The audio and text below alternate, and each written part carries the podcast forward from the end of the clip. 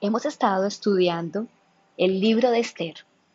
Este libro contiene el asombroso relato de la intervención de un desconocido israelita, Mardoqueo, para salvar el pueblo de Dios de una gran calamidad.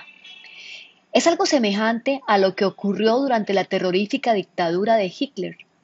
Por medio de un decreto real, un hombre con poder en el palacio intentaba confiscar todos los bienes y llevar a cabo el exterminio absoluto del pueblo judío.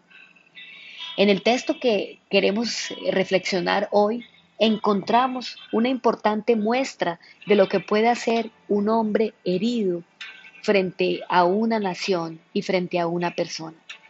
En el pasaje de hoy, Esther 3, del 1 al 15, habla con claridad de que Amán siendo un hombre de confianza para el rey Azuero, fue promovido.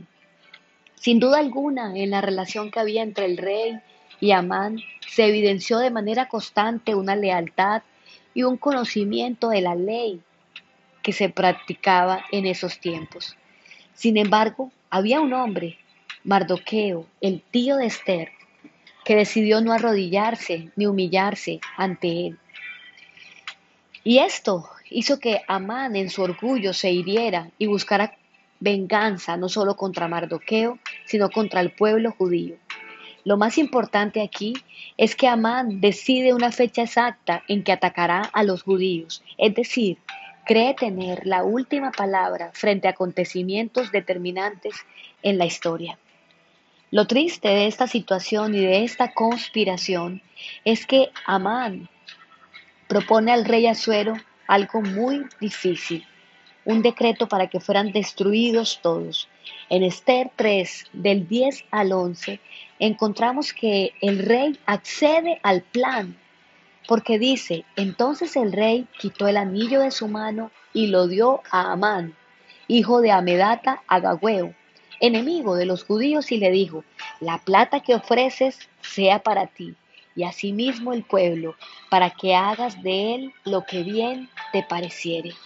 Aquí estamos evidenciando que hay una confianza absoluta puesta sobre Amán. El rey tal vez estaba convencido de que había hecho algo bueno. Amán tal vez estaba también convencido de que había hecho algo bueno.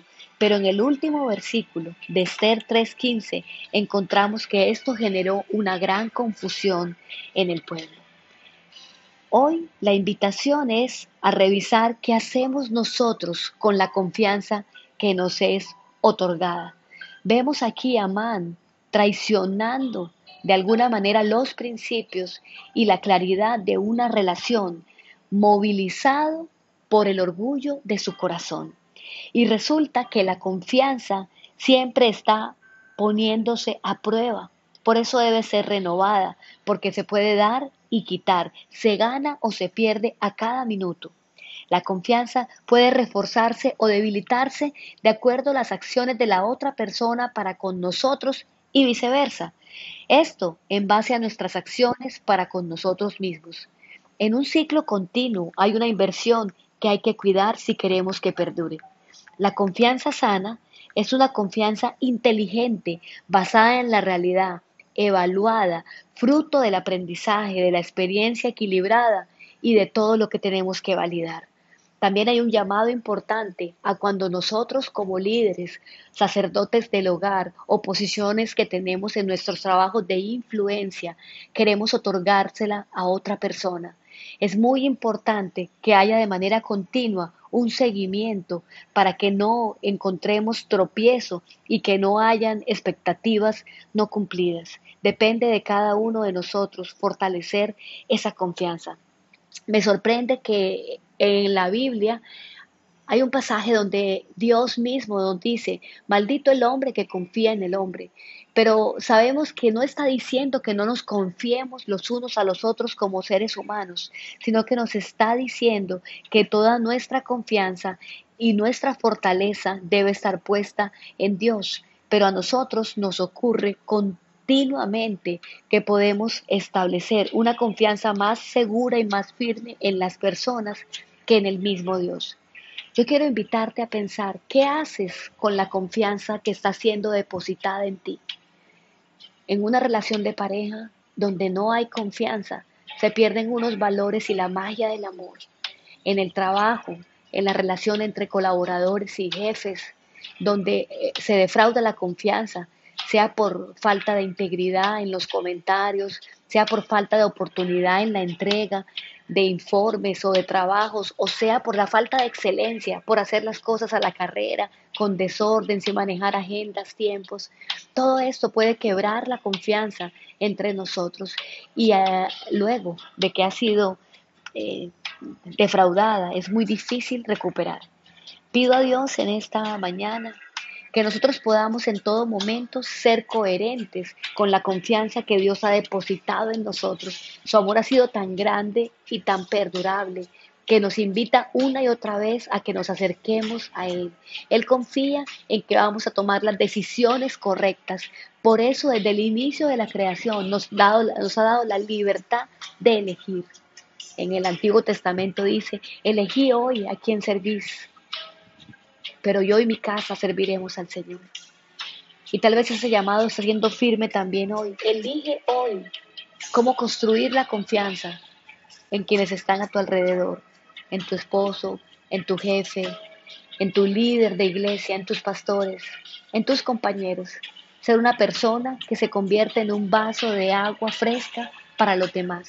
Ser una persona que depende única y claramente de sus principios y valores cementados en una vida cristiana y no en una emocionalidad, en una ira, en un enojo, como lo tenía este hombre Amán. Oramos hoy para que el Señor nos dé corazones abiertos y mentes claras para vivir conforme a su voluntad. Queremos orar en esta hora, donde quiera que estés, escuchando esto en tu carro, en tu casa, en tu oficina, o muy temprano, haciendo parte de tu devocional, para que seas inspirado a ser hoy una persona confiable, que tú seas alguien en el que pueden depositar tareas, en el que pueden depositar responsabilidades, en el que pueden depositarse un llamado, porque honras la confianza que te está siendo entregada, que tú seas una persona que honra la vida en pareja, aunque el otro no se lo merezca, pero tú estás firme, sostenida, viendo que Dios es el mismo y que hace cosas nuevas cada día. Gracias Dios por darnos la oportunidad de conocerte y de ser inspirados en la vida de Esther para saber que tú tienes un plan eterno con cada uno de nosotros. En el nombre de Jesús. Amén.